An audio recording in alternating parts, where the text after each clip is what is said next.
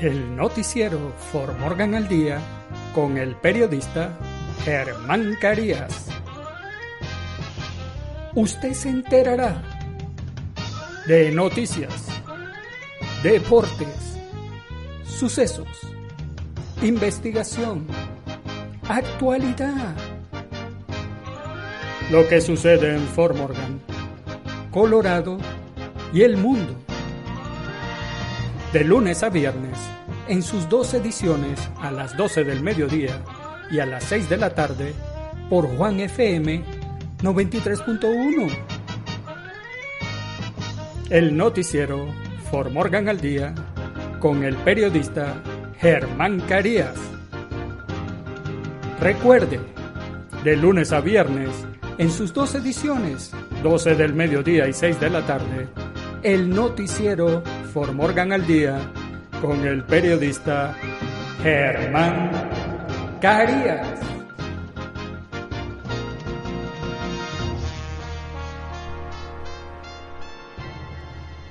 Hola, hola Formorgan, los saluda el periodista Germán Carías. Hoy martes 15 de septiembre del año 2020 y estos son los titulares del noticiero Formorgan al día. El décimo Sneaker Stroll del condado de Morgan será en Brush el sábado. Colorado se une a coalición de estados y ciudades en una demanda sobre regulaciones de emisiones de metano. FedEx planea contratar 70.000 empleados de temporada durante la pandemia. Incendios forestales del oeste le han quitado la vida a 36 personas más desde agosto y funcionarios advierten que vienen más. El ayuntamiento de Denver rechaza el contrato policial negociado por la administración de Hancock. Los restaurantes de Denver podrían ver bajar la tarifa que cobran las compañías de entrega tales como Uber Eats. En los deportes, a escasos minutos del final, los Titans de Tennessee vencen a los Broncos de Denver 16 a 4 de la mano de Goskowski. Partido de fútbol de México contra Costa Rica se mantiene en pie. Ismael Sosa salva al Pachuca que logra pírrico empate ante el Monterrey 1 a 1 en nuestras secciones. ¿Qué sucede en nuestros países? A solo 48 horas, Morena no ha recaudado las 800 mil firmas para llevar a juicio a expresidentes de México. Informe estadounidense subraya nexo entre presidente Bukele de El Salvador y el financiamiento de José Luis Merino y Alba Petróleos.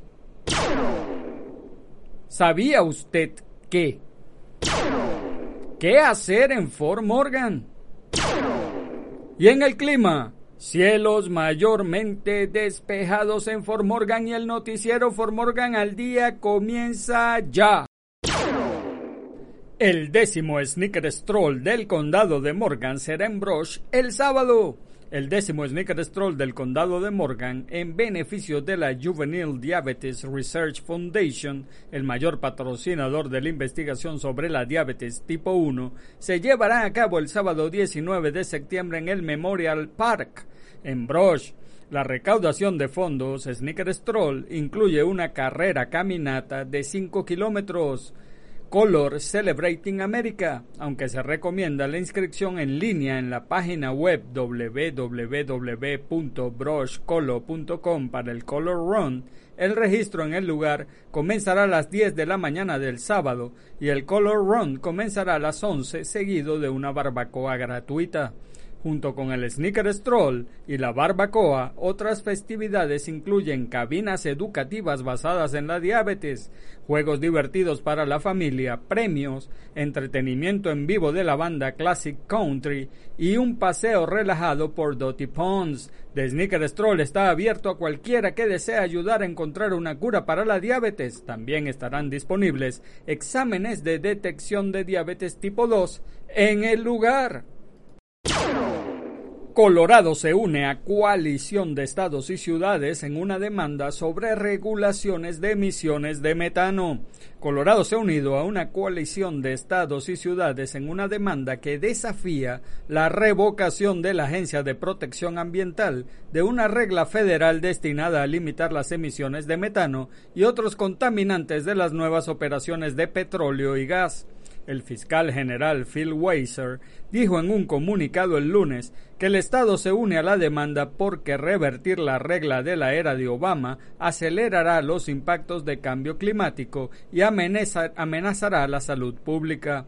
El Departamento de Salud Público y Medio Ambiente de Colorado apoya la decisión de Weiser, dijo John Putnam, director de programas ambientales de la agencia. En agosto, la EPA relajó formalmente las regulaciones de metano al eliminar las instalaciones de transmisión y almacenamiento que había impuesto la regla y flexibilizar los requisitos para monitorear las emisiones y detectar y reparar fugas. La administración Trump había criticado las regulaciones por ser costosas e innecesariamente onerosas. Sin embargo, los defensores de las regulaciones señalan que el metano es un potente gas de efecto invernadero que atrapa 80 veces más calor que el dióxido de carbono a corto plazo. La regulación federal del metano se inspiró en las regulaciones de Colorado aprobadas en 2014. Colorado fue el primero en la nación con reglas a nivel estatal. FedEx planea contratar 70.000 empleados de temporada durante la pandemia. FedEx dijo el lunes que planea contratar a 70.000 trabajadores de temporada a medida que se acerquen las vacaciones. En una declaración de contratación en su sitio web, la compañía FedEx dijo que la mayoría de los contratados para su temporada alta se incorporarían a su red FedEx Ground. Nuestro equipo de más de 500 mil miembros se está preparando para las vacaciones. Una vez más, esperamos ver una gran cantidad de paquetes atravesar nuestra red global durante la temporada alta de envíos navideños de 2020, dijo FedEx con el fin de brindar el mejor servicio posible durante esta época del año ajetreado, FedEx está aumentando las horas para algunos empleados existentes y aumentando nuestra fuerza laboral con puestos de temporada según sea necesario. La compañía con sede en Memphis agregó que expandió la cobertura residencial dominical de FedEx Ground durante todo el año a casi el 95% de la población de Estados Unidos. La misma entró en vigencia el pasado domingo. Incendios forestales del oeste le han quitado la vida a 36 personas más desde agosto y funcionarios advierten que vienen más. El número de muertos en una serie de incendios forestales en California, Oregon y Washington aumentó a 36 cuando los funcionarios advierten que una temporada de incendios ya histórica está lejos de terminar. Hasta el martes por la mañana, los incendios forestales han matado a 25 personas en California, 10 personas en Oregon y una persona en Washington desde mediados de agosto. Solo 15 personas han muerto en el North Complex Fire de California, que actualmente se está quemando en las montañas de Sierra Nevada al norte de Sacramento. Según Cal Fire, el fuego que ha estado ardiendo durante casi un mes está contenido actualmente en un 39%. En Oregon, el incendio de Beachy Creek y el incendio de Alameda han matado a cuatro personas cada uno en los últimos días. El incendio de Beachy Creek, que se quema actualmente en la parte norte del estado desde el 16 de agosto, está contenido en un 15%. El incendio de Alameda está contenido al 100% según el panel de control de incendios forestales de Oregon. Aunque 2020 ya ha marcado un año récord para los incendios forestales en el oeste de los Estados Unidos, los funcionarios se están preparando para más daños en las próximas semanas. La temporada de incendios forestales suele durar hasta finales de octubre en la costa oeste. El ayuntamiento de Denver rechaza el contrato policial negociado por la administración de Hancock. Los oficiales de Denver y el sindicato de la policía deben regresar a la mesa de negociaciones después de que el Consejo Municipal rechazó un acuerdo de contrato propuesto el lunes por la noche que había otorgado aumento a los oficiales ya que la ciudad enfrenta enormes déficits de impuestos y licencias. El Consejo no ha rechazado una propuesta de contrato sindical en la memoria reciente, si es que alguna vez sucedió. Si los funcionarios de la ciudad y del sindicato no pueden llegar a un nuevo acuerdo, el asunto se someterá a arbitraje, donde será resuelto por un tercero independiente. La votación fue de 8 a 5 en contra del contrato, con el apoyo de los concejales Kevin Flynn, Kendra Black, Jolon Clark, Chris Herndon y Debbie Ortega. Los miembros del Consejo de la Oposición se quejaron de la falta de equidad dado el golpe financiero que están sufriendo otros empleados de la ciudad y culparon a la administración de Hancock por excluirlos en gran medida en la de las negociaciones.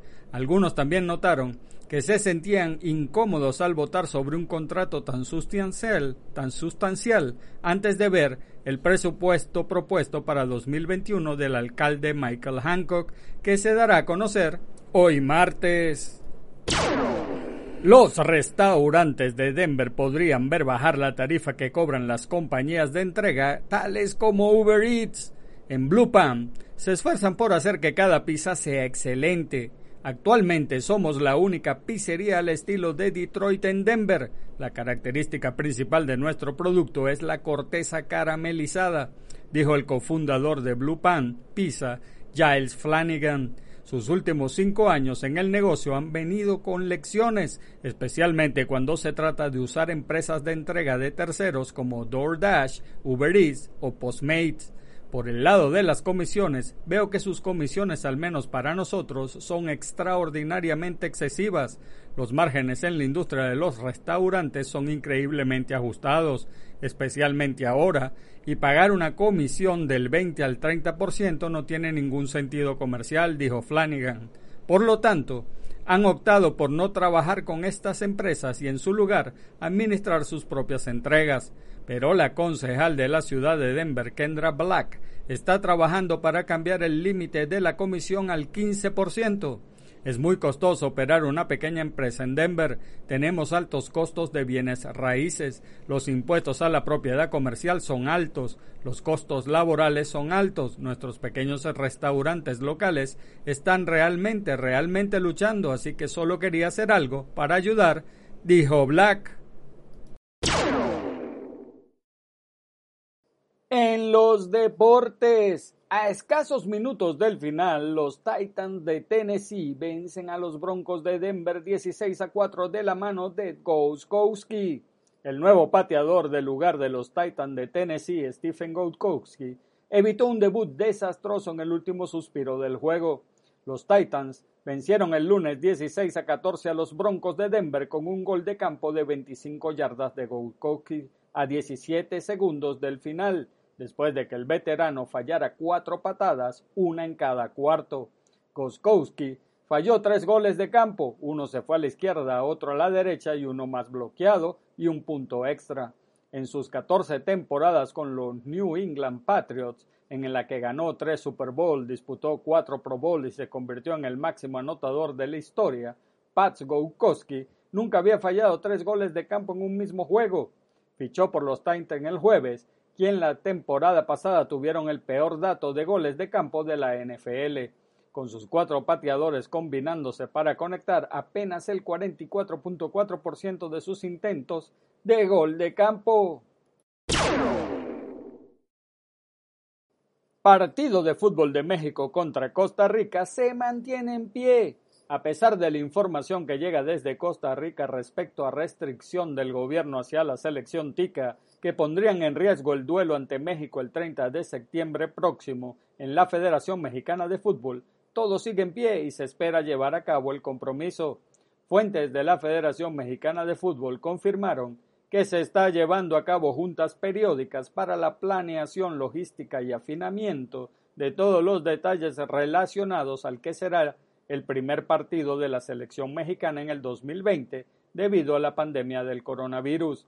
De hecho, se llevó a cabo una junta respecto a la producción del partido, las acreditaciones que se otorgarán a las televisoras con derechos de transmisión, la logística del viaje, las concentraciones, hospedajes y personal que estará autorizado a entrar al Estadio Azteca. El duelo en el Coloso de Santa Úrsula entre ambas selecciones será a puerta cerrada. y tampoco los medios de comunicación sin derechos estarán autorizados para ingresar. Solo las televisoras que transmiten el partido del 30 de septiembre.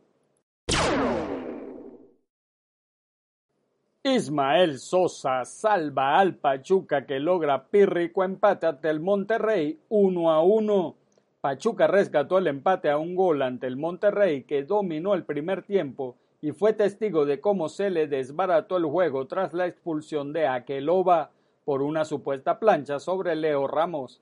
Sebastián Vegas puso en la bolsa del Monterrey el partido después de anotar a los siete minutos de juego y controlar al Pachuca, pero el juego se salió de control en el último minuto del primer tiempo, cuando el VAR llamó al árbitro y tras ver la repetición, eligió que un choque entre Leo Ramos y Aqueloba era una roja para el marfileño.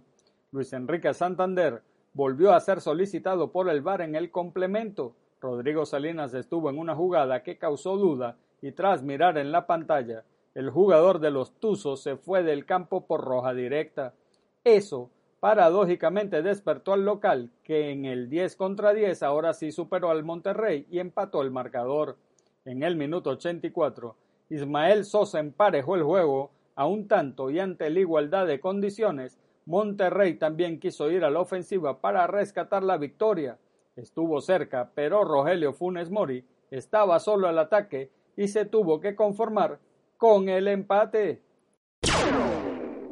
En nuestras secciones, ¿qué sucede en nuestros países? A solo 48 horas, Morena no ha recaudado las 800 mil firmas para llevar a juicio al expresidente de México. A menos de 48 horas para que concluya el plazo legal, a Morena todavía le hacen falta 800 mil firmas para poder solicitar por la vía ciudadana una consulta popular con el objetivo de enjuiciar a los últimos cinco expresidentes de la República por actos de corrupción. La senadora Citalia Hernández, quien participa en las labores de coordinación de la campaña, dijo que hasta el último conteo se habían recabado un millón de firmas. Esto quiere decir que la iniciativa ciudadana tenía un avance del 55%. Hasta antier había cerca de 800.000 firmas y en estos últimos dos días han estado llegando de todo el país, 150.000 de Tabasco, 40.000 de Chihuahua y una persona de Los Ángeles. Al menos un millón de firmas sí se han juntado, dijo en entrevista la legisladora. El dirigente nacional de Morena, Alfonso Ramírez Cuellar, mencionó que si no se logra recabar las firmas necesarias, el partido confía en qué podrá obtener la consulta ciudadana al reunir 33% de los votos necesarios para solicitarla en la Cámara o mediante una propuesta del presidente. El presidente López Obrador ha dicho al Instituto Nacional Electoral que se prepare porque la consulta popular se llevará a cabo. Informe estadounidense subraya nexo entre presidente Bukele de El Salvador y el financiamiento de José Luis Merino y Alba Petróleos. Un reportaje publicado ayer por el periódico estadounidense El Nuevo Herald revela que el gobierno salvadoreño sigue penetrado por la estructura criminal congregada en torno a Alba Petróleos, controlada por el excomandante guerrillero José Luis Merino, quien, entre otras cosas, hizo desaparecer más de mil millones de dólares de los subsidios venezolanos. El reportaje está basado en el informe Cómo hacer desaparecer mil millones de dólares elaborado por Douglas Fara, presidente de IBI Consultants a lo largo de seis años de investigaciones. De acuerdo con el documento citado por el nuevo Herald, Alba Petróleos se ha convertido en una máquina para lavar dinero del narcotráfico y la corrupción, y que Bukele mantiene claros vínculos con Merino, incumpliendo con sus promesas de limpiar la casa. El informe señala que el actual mandatario salvadoreño prometió una nueva forma de hacer gobierno, distinta a lo que tradicionalmente habían hecho las extremas derecha e izquierda.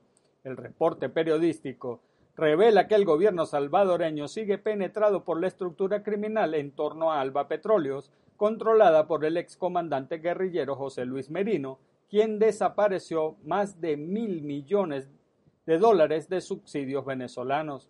El secretario jurídico Conan Castro se limitó anoche a decir en una entrevista televisiva que va a rechazar categóricamente la relación con esa persona, Merino, porque no existe ninguna relación. ¿Sabía usted que el cuento Alicia en el País de las Maravillas está prohibido en China porque los animales no hablan? ¿Sabía usted que en 10 minutos un huracán descarga más energía que todas las armas nucleares que hay en el mundo? ¿Sabía usted que la hija de William Shakespeare era analfabeta? ¿Sabía usted que algunas especies de lombrices son capaces de devorarse a sí mismas si no encuentran alimento? ¿Y sabía usted que la orina del gato brilla con la luz negra? ¿Qué hacer en Fort Morgan? Al mediodía, reunión de alcohólicos anónimos del grupo Sober You en Life Fellowship 17723 Morgan County Road 20. Fort Morgan, infórmate con Carmen al 970-380-0988 a la una de la tarde es la reunión del grupo de manualidades en la Biblioteca del Condado de East Morgan en la 500 Clayton Street de Brush a las 4 de la tarde. Campamento deportivo del Departamento de Recreación de Fort Morgan. Kickball para niños de 5 a 7 años en Riverside Park. El costo es de 10 dólares por sesión. Regístrese en el Armory Recreation Center o en línea. Los niños deben usar ropa y zapatos adecuados. Se proporcionará todo el equipo, pero los niños pueden traer el suyo. Limitado a 20 campistas por sesión. Infórmese llamando al centro de recreación al 970-542-3921 a las 6 de la tarde. Reunión ordinaria del Consejo de la Ciudad de Fort Morgan en el Ayuntamiento en la calle en la Main Street 110 de Fort Morgan. Infórmate en www.cityoformorgan.com y a las 7 de la noche, reunión de alcohólicos anónimos en la 106 East de Kiowa Avenue en Fort Morgan. Infórmate al 970-768-2811. Y en el clima, cielo mayormente despejado en Fort Morgan en la mañana, cielo mayormente despejado, la temperatura máxima de 92 grados Fahrenheit, vientos del oeste-suroeste, desplazándose a una velocidad de 5 a 10 millas por hora, la probabilidad de lluvia del 0% y la humedad del 22%. En la noche, cielo mayormente despejado, temperatura mínima de 48 grados Fahrenheit, vientos del noroeste, desplazándose a una velocidad de 5 a 10 millas por hora, la probabilidad de lluvia del 0% y la humedad del 38%. Y amigos de Fort Morgan, eso es todo por ahora. Hagan bien y no miren a quién, porque los buenos somos mayoría. Y por favor, salude a su prójimo. Es una buena costumbre dar los buenos días, las buenas tardes y las buenas noches. Además, saludar es gratis. Y recuerda, si Dios contigo, ¿quién contra ti? Se despide el periodista Germán Carías. Chao. El noticiero For Morgan al Día con el periodista Germán Carías. Usted se enterará de noticias, deportes, sucesos, investigación, actualidad. Lo que sucede en Fort Morgan, Colorado y el mundo de lunes a viernes, en sus dos ediciones a las 12 del mediodía y a las 6 de la tarde, por Juan FM 93.1. El noticiero For Morgan al Día con el periodista Germán Carías. Recuerde, de lunes a viernes, en sus dos ediciones, 12 del mediodía y 6 de la tarde, el noticiero For Morgan al Día con el periodista Germán Carías.